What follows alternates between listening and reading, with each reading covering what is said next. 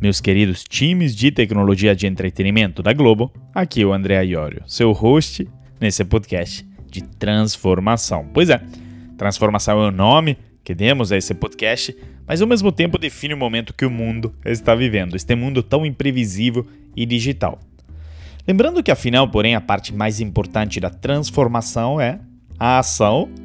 E aí que a gente irá, ao longo desta jornada, passar por muitas ações e nascem das reflexões que a gente vai trazer uh, toda semana, com um episódio sobre o pilar que a gente vai explorar ao longo uh, dessa jornada. Bom, agora que já dei as boas-vindas, quero te contar mais sobre já esse episódio número 1. Um. Nele, nós vamos explorar através de uma frase do Simon Sinek as oportunidades que o cenário pós-Covid traz para a reinvenção dos negócios. Pois é, iremos começar assim no primeiro episódio abrindo o pilar número 1, um, que é sobre a contextualização do cenário atual. É como se fosse uma introdução ao cenário, no qual inclusive eram inseridas as cinco forças do mundo digital, para quem bem lembra da palestra, e assim que abrimos a primeira fase do programa de transformação de vocês, times de tecnologia de entretenimento da Globo. Agora, o Simon Sinek é um dos maiores palestrantes do mundo. Eu sou super fã e quem já não assistiu seus TED Talks no YouTube, recomendo demais correr agora e buscar o nome dele. É autor também de três best-sellers. O Comece pelo Porquê, onde ele fala de propósito e é o livro que mais o popularizou, onde ele falava da teoria do círculo dourado. O segundo é Líderes Comens por Último, onde ele fala de liderança. E o último é o jogo infinito. E neste próximo trecho, ele nos fala sobre as oportunidades de reinvenção pós-Covid. Pois afinal, o Simon nos lembra que grandes crises reescrevem as regras do jogo. Então, aqui o Simon Sinek nos vai falar sobre isso. Ouça só. Change or uh, something unexpected has put many companies out of business and made other companies come out stronger and reinvent themselves. The invention of the internet put many, many companies out of business. The ones who could not reinvent their companies for the internet age, but rather doubled down on the old way they did business. Um, every video store is out of business because, uh, because of streaming, and they couldn't reinvent themselves. When Starbucks moved into neighborhoods, many, many companies went out of business. Many coffee shops went out of business, not because of Starbucks, but because they refused to change the way they did business. They still had an old, ripped up couch when you had a better product. Uber is putting taxi companies out of business, not because of Uber, it's because the taxis refuse to change. This is not unprecedented. The fact that something new and this more sudden, absolutely. More shocking, absolutely. Without a doubt. But this is not unprecedented in the business world. And so for us to say, not how do we do what we're doing, but rather, how will we do what we're doing in a different world? And the world is different. Mudanças ou acontecimentos inesperados tiraram do mercado muitas empresas e fizeram com que outras se fortalecessem e se reinventassem. A invenção da internet fez muitas empresas falirem, ou seja, as que não conseguiram reinventar suas empresas para a era da internet, mas insistiram na maneira antiga de fazer negócios. Toda locadora de vídeo está fora do mercado por causa do streaming e não conseguiu se reinventar.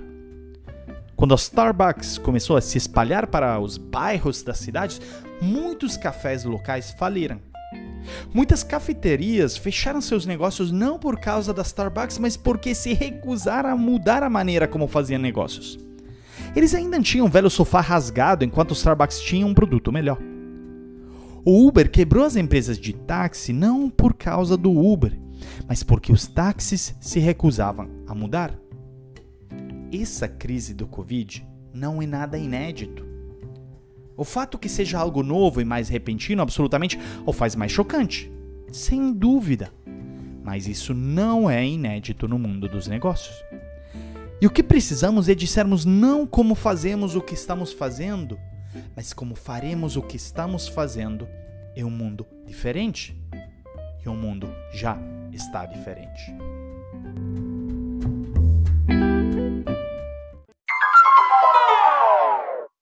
Em 2004, a Blockbuster, loja onde quem nunca alugou um DVD, estava no seu melhor momento. Mas um pequeno competidor chamado Netflix, que também alugava DVDs, mas sem cobrar taxas para atrasos na devolução e inovando em modelo de negócio por assinatura, a estava ameaçando. Quando o Netflix migrou para streaming, o Blockbuster não o acompanhou, pois, mesmo tendo sido inovador no passado, não tinha uma cultura de inovação que buscava inovação constante, mas tentava proteger o próprio core business que lhe garantiu sucesso até aí. Um episódio que demonstra isso foi que certa vez em uma discussão no conselho de administração do Blockbuster, o CEO chegou pedindo aprovação para um projeto interno de testar o modelo de assinatura também, igual o Netflix vinha fazendo. Simplesmente o preço iria ser mensal e não tinha uma taxa de cobrança para devoluções atrasadas. o conselho achou uma loucura eles negaram o experimento, pois multas, né? As multas para atrasos representavam mais de 10% das receitas totais do Blockbuster. Mais exatamente, o 12%. Ou seja, anos depois acabaram perdendo 100% das receitas ao quebrar, né, ou declarar falência, por não ter abrido mão de 12% das receitas alguns anos antes para experimentar inovações. Olha como a matemática os penalizou. Outro exemplo que o Blockbuster ficava preso aos padrões do passado era que em certas campanhas de marketing que eles fizeram, eles publicaram cartazes zoando o algoritmo do Netflix. Eles escreveram aí: Netflix has an algorithm. We have a algorithm.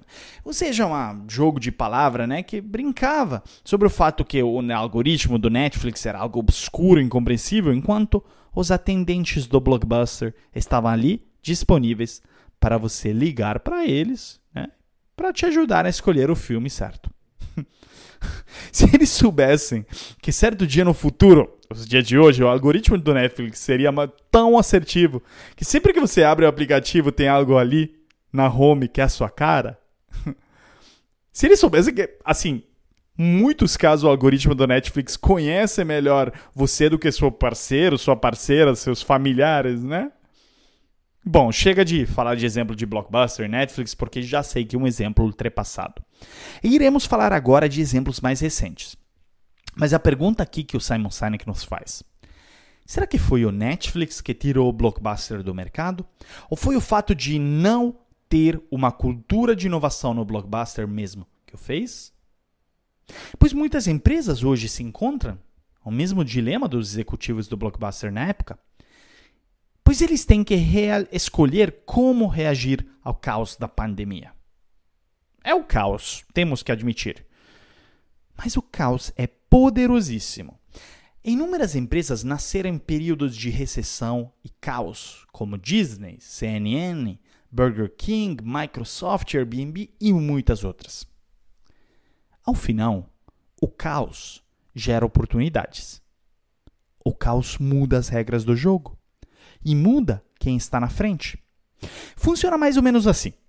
Nós somos condicionados por um conceito chamado dependência histórica, ou em inglês, path dependency, onde praticamente tomamos decisões baseadas nos sucessos do passado em vez do que nas situações atuais. Nesse contexto, nos repetimos decisões antigas e perdemos oportunidades que estão bem na nossa frente, pelo fato que estamos presos aos nossos sucessos antigos. Mas quando temos crises, essas crises levam ao caos.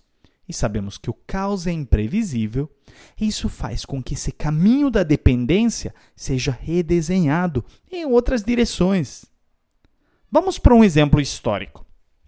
Pense bem, o que o David de Michelangelo, os afrescos da Capela Sistina, Homem Vitruviano do Leonardo, a invenção da estampa por parte do Gutenberg, a invenção da contabilidade e finanças modernas, as obras do Shakespeare, o teto da Basílica de São Pietro em Roma e o método científico têm em comum? É que todas essas obras magníficas e inovações vieram durante o período do Renascimento que veio após a crise mundial causada pela pandemia da peste bubônica, também chamada de morte negra, que causou a morte de 2 mil, 2, 200 milhões de pessoas.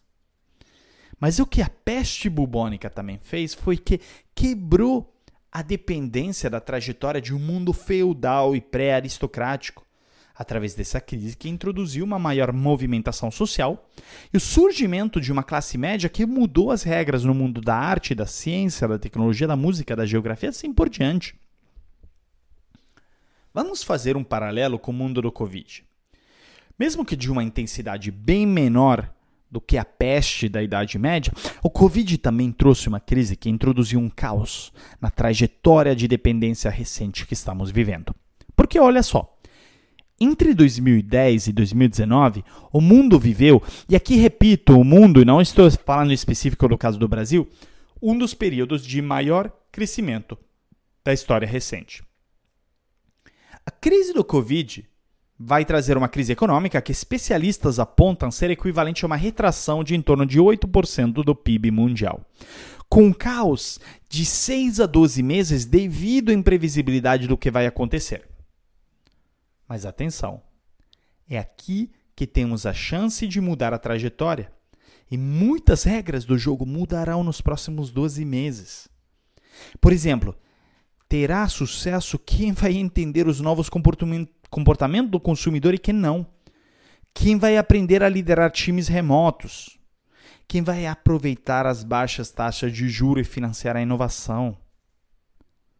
O problema é que quando as coisas vão bem, como na década de 2010 e 2019, as companhias costumam implementar regras, políticas, processos, estruturas, compliance e afim. Você deve estar cheio, né, até o pescoço de regras a seguir e de processos. Para quem trabalha em grande empresa, é porque a gente fica preso numa trajetória, a gente quer proteger o nosso sucesso do passado. É daí que, diante do processo de inovação e transformação, nós costumamos dizer uma das seguintes: não somos grandes o suficientes para inovar. Não somos pequenos o suficientes para inovar. Isso não é relacionado a gente. Não conseguimos fazer isso. Precisamos ter foco no que funciona. Precisamos alcançar resultados. Ou seja, no que nos dizemos? Desculpas, desculpas, desculpas. Agora, não entenda mal. Crises são terríveis e vêm com enormes fardos. O principal do Covid sendo as vidas humanas que carrega consigo. Mas tem algo muito interessante aqui. Crises geram um senso de urgência. Na maioria, nem todos, né? Mas na maioria sim. Mas por que nós não vemos esse senso de urgência até uma crise? Isso é explicado com uma fábula de uma rã colocada em uma panela de água. Quem já conhece? É uma fábula bem ruim do passado, mas que de fato conta de como, ao jogar uma rã em uma panela com água quente, ela sente logo o calor e ela pula fora. Mas se você colocar ela em água fria e esquentar a panela, ela não vai perceber as pequenas mudanças da temperatura em torno dela, infelizmente, até falecer.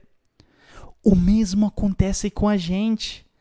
Até crises pegarem, nós sobreestimamos, né, sobreestimamos o nosso senso de controle, só retomamos o senso de urgência quando a crise nos pegar, quando tocamos essa água quente.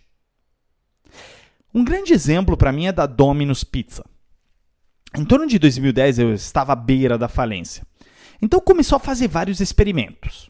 Desde um botão para colocar na sua casa para pedir pizza, para fazer delivery via drone, até poder pedir pizza via emoji. Imaginem qualquer empresa de pizza que estivesse indo bem, líder de mercado, e você, como presidente, chega para o conselho e fala que entre as suas últimas iniciativas inovadoras teve uma de implementar um sistema de pedir pizza via emoji. O conselho acharia que você é louco e na maioria das empresas você seria ridicularizado e provavelmente dispensado. Mas o Patrick Doyle, o CEO que fez a revirada da Domino's, né? Um turnaround que foi entre os melhores no mundo das últimas décadas, ele criou uma cultura de inovação e tolerância ao erro que fez a empresa valorizar as suas ações de mais de 10 mil por cento. E também ser eleita pela Fast Company como uma das empresas mais inovadoras do mundo em 2019, tendo hoje mais da metade de suas vendas vindo de canais digitais. A Domino's podia bem estar na lista de companhias que o Simon Sinek fez no áudio dele, mas não esteve. E aqui que temos que fazer uma ressalva importantíssima. Inovação não te salva. Inovação, inclusive, pode ser a sua cruz, o motivo pelo qual você não se transforma, porque inovação do passado pode ser o obstáculo da inovação no futuro, como falamos na primeira frase do dilema do inovador. Então aqui temos que fazer uma distinção, assim, uma diferença importantíssima entre inovação e cultura da inovação. Essas são duas coisas muito diferentes. Nós precisamos é da segunda, pois inovação em si só é um resultado, um output. O que precisamos é uma cultura de empresa que nos faça inovar sempre. Sempre que as circunstâncias do mundo peçam uma inovação, mesmo que isso signifique matar uma inovação do passado. Pois o grande ponto da inovação é que ela não dura para sempre. Pois a gente já falou, as circunstâncias externas do mercado, do cliente, do mundo mudam o tempo todo, ainda mais rapidamente no mundo digital. E para que a empresa tenha prosperidade, precisamos de uma cultura enraizada da inovação que viva a inovação todo dia.